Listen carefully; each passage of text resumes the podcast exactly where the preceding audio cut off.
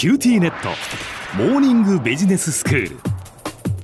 今日の講師は九州大学ビジネススクールで社会心理学、組織心理学がご専門の三上里美先生です。よろしくお願いします。よろしくお願いします。先生、今日はどういうお話でしょうか？はい、今日は社会的距離を保つことをお願いする方法についてお話をしたいと思います。ん。毎日新型コロナウイルスの情報が途切れないですね。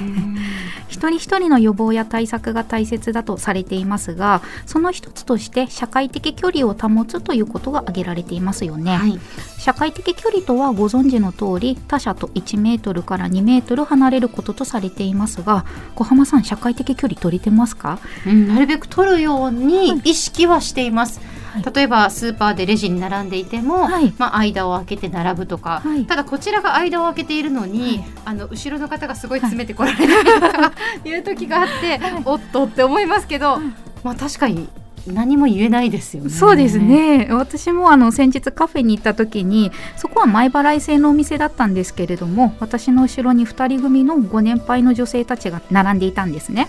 でその2人組のおしゃべり声が結構はっきりと聞こえたのでふと後ろに目をやったら私の真後ろにその2人組がいたんですで私もその2人組の女性もマスクはきちんとしていたんですけれども、まあ、知らない人ですし、まあ、本当に真後ろにいてもしあの横に並んだら肩が触れ合うほどの距離だったのでええ。普段はどちらかといえばこういうことに関して鈍感な私もさすがにええちょっと距離と思ってしまいました。うん。でその時社会的距離をお願いできませんかと言えればよかったんですけれどもぐいぐい距離を詰められる感じに押されてしまって何も言えない自分がなんだかなという出来事でした。うんお店とか公共の場所で見知らぬ人に社会的な距離を取ってくださいとお願いする時どんな風に伝えたらトラブルなく済むのかなとそのカフェでの出来事で考えましたはい。知り合い同士であれば伝えやすいですしお互いの確認にもなるでしょうけれども、でもたまたまそこに居合わせた人に対しては言ってもいいものか考えてしまいますしもし距離を取ってくださいと言ったとして相手が理解してくれたらいいですけれどももしかしたら嫌な顔をされることもあるかもしれません。うん。でこの社会的距離を取りましょうと伝える方法についてアメリカのパーソナリティ社会心理学会という組織の公式ウェブサイトに掲載されたブログ記事を日本の心理学の先生方が翻訳して日本心理学会という組織の公式ウェブサイトで紹介してくださっています。はい。で今日はその中での社会的距離を保つよう感じよくお願いする方法について紹介したいと思います。はい。で私たちは見知らぬ人に何かを依頼するということは気まずさを感じたりすると思います、ん。この気まずさを感じる理由の一つとして私たちは見知らぬ人に何かを無理強いしてはならないと教わってきたからだとされていますで普段私たちは見知らぬ人に何かをお願いしたり命令することはありませんうん。そんなことは失礼にあたりますし、たとえ丁寧に依頼したとしても、相手側の受け取り方によっては強く命令されたと受け取る可能性もあります。はい。言い方によって依頼する内容の明確さだったりとか、無礼さ、強要の程度は変わってきます。うん。依頼する内容が明確であるほど強要的で不快で脅迫のような強く聞こえる可能性は高くなってしまいます。はい。でもあまり強くならないようにしようとすると依頼内容は明確にならなくなってしまいます確かに。例えば強くならない言い回しとして相手に何をしてほしいかについて間接的なヒントを盛り込むというやり方がありますはい。ただこの場合ですね相手がヒントをきちんと理解できることが前提となっていますうん。例えば部屋で作業をしている時に部屋が暑いなエアコンの温度を下げたいなと思ったとしますええ。それを一緒に部屋で作業をしている仲間に間接的なヒントを盛り込む方法で伝えるにはどんな伝え方をしたらいいでしょうかねうん。そうですね。例えばじゃあこの部屋少し暑いねと言ったとしましょうええ。そうすると相手は部屋が暑いからエアコンの温度を下げたいんだなと意図を汲み取ってもらえるかもしれませんはい。ただこの伝え方は間接的なヒントなのでただ単に部屋が少し暑いよねというコミュニケーションを取られたと思われる可能性も出てきます。なるほど。難しいところですね。そうですね。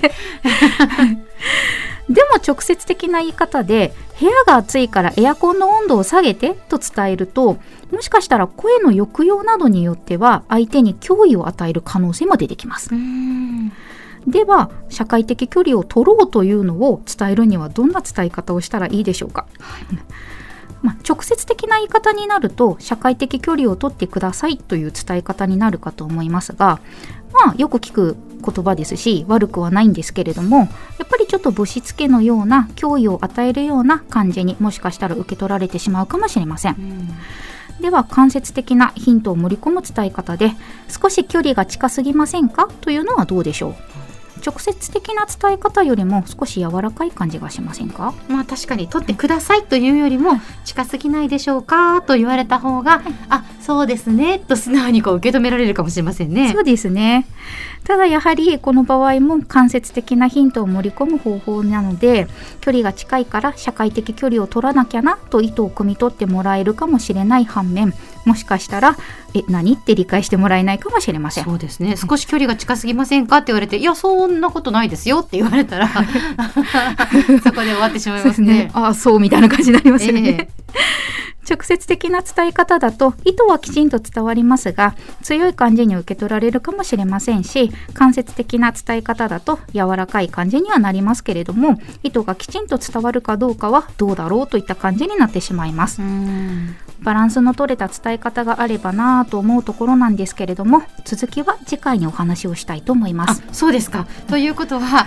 じゃあどう言ったらいいのかというのは次回教えていただけるということですね。そうです。ねはいわかりました。では先生今日のまとめをお願いします。はい、今日は社会的距離を保つことをお願いする方法について直接的な伝え方間接的な伝え方についてお話ししました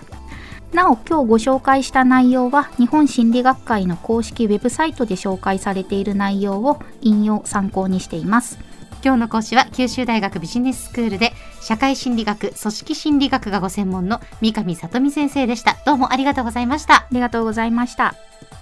さて QT ネットモーニングビジネススクールはブログからポッドキャストでもお聞きいただけます。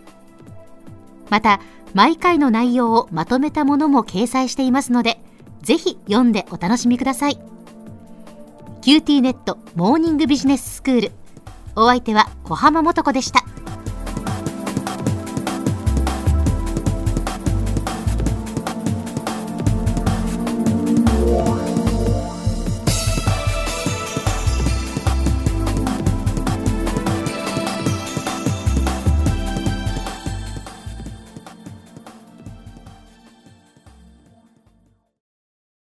ューティーネット。